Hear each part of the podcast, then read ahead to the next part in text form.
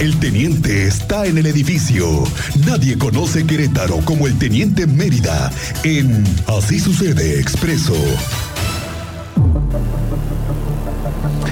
Teniente Mérida, ¿cómo estás? Muy buenas tardes. Muy buenas tardes, Miguel Ángel. Cristian, muy buena tarde. Muy buena tarde a nuestro auditorio.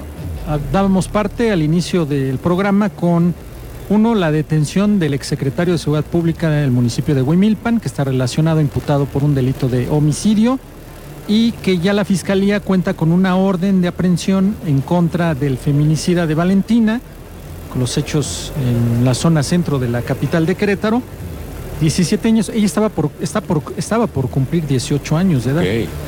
Apenas en noviembre, ¿no? Apenas en Iba noviembre, a ser su cumpleaños de su 18. cumpleaños, sí, lamentablemente. la mayoría de edad. Ya hay distintas expresiones, la UAC ya se pronunció, ya se... eh, familiares, amigos.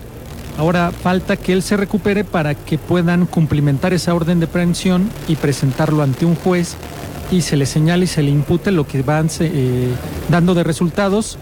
Se espera también resultados de la necrocirugía, están próxima, también la mecánica de los hechos.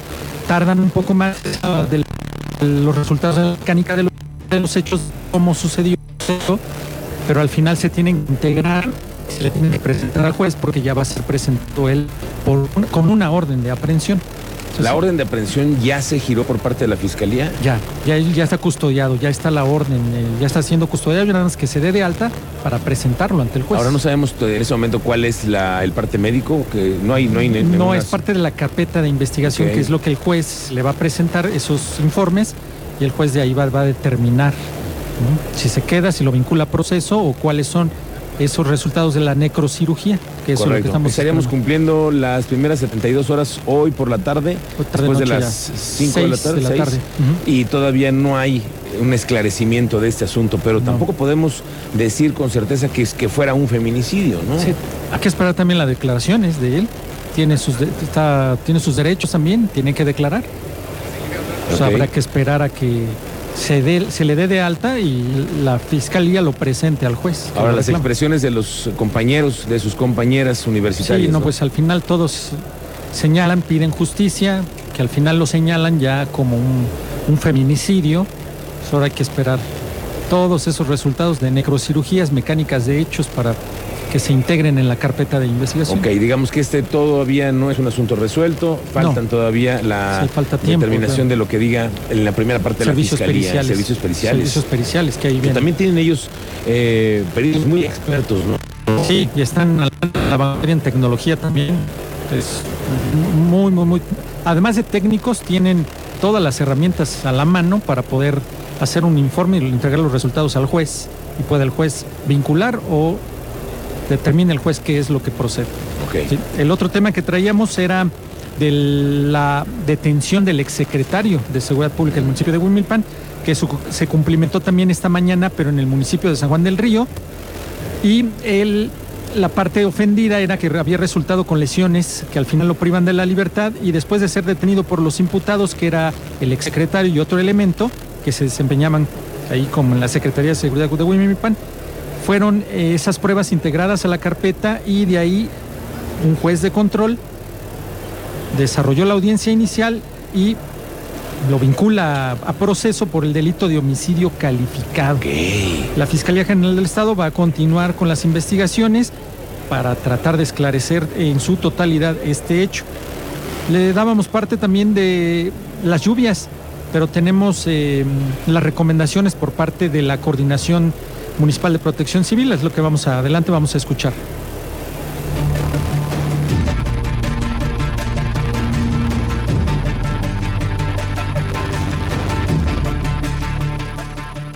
Es muy importante recordarles que cualquier situación que se considere de riesgo podrán llamar de manera inmediata a la línea única de emergencias 911.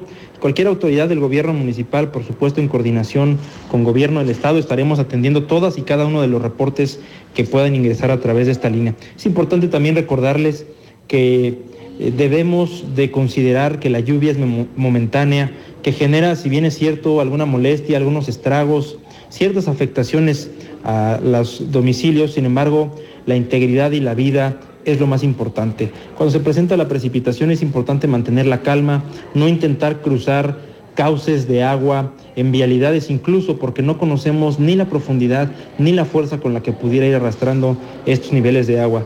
Es muy importante seguir todas las indicaciones y recomendaciones de las autoridades y por supuesto que nuevamente reportar cualquier situación de riesgo al 911. Posibilidades de lluvia hay. Ya se dijo para que, todos tomemos precauciones, porque el tráfico está en serio, teniente. Sí, no, ha quedado. A todo lo que da el tráfico en la mañana. Toda la madrugada estuvo lloviendo y amanecimos también con el chipi chipi el y el tráfico. Pero ¿qué será que también cuando tenemos chipi chipi como que nos frenamos? Sí, sí, sí, todos con el pie en el freno. Tenemos un poco de temor a que nos ah, patinemos y vamos muy lentos. El tráfico hoy en la mañana estaba que ahí te encargo. Y el transporte público igual, con deficiencias, porque no llegan, no hay las suficientes unidades. Sí, las quejas siguen. Sí, las no, quejas no está el suficiente transporte público.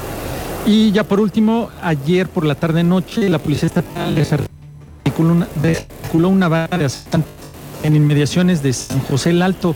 10 detenidos por el delito de portación de armas prohibidas y además eh, vinculados en diversos robos les daré yo parte más adelante porque yo por ahí tengo ya datos de aproximadamente 20 robos con violencia a plataformas digitales de estos Uber, Didi, InDrive, para que pasen a denunciar porque estos sujetos además se les encontraron armas blancas, armas hechizas, cartuchos útiles, diversa joyería, placas con reporte de robo y aparentemente otros objetos que eran utilizados para cometer ilícitos.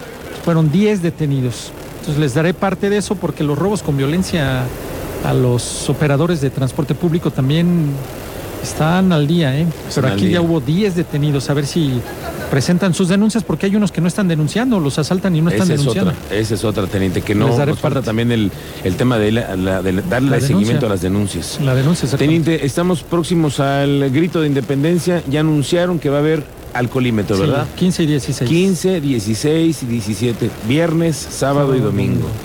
Luego piensan que no hay alcoholímetro los domingos, ¿no? No, no, claro que sí. Los domingos, ¿hasta qué hora está el alcoholímetro? Pues es, depende del punto. Si ya agarraron han metido hasta 36, 38 personas. ¿En una tarde, en la noche? No, son los resultados ya del fin de semana de alcoholímetros. Ok, bueno, pero vamos a tener eh, revisiones constantes el fin de semana patrio para que lo tengamos sí, lo tomen en cuenta. Bueno, muy bien, teniente. ¿Te encontramos en redes sociales en dónde? En Twitter como Mérida 7776. Muy bien. Gracias, teniente. Estamos pendientes.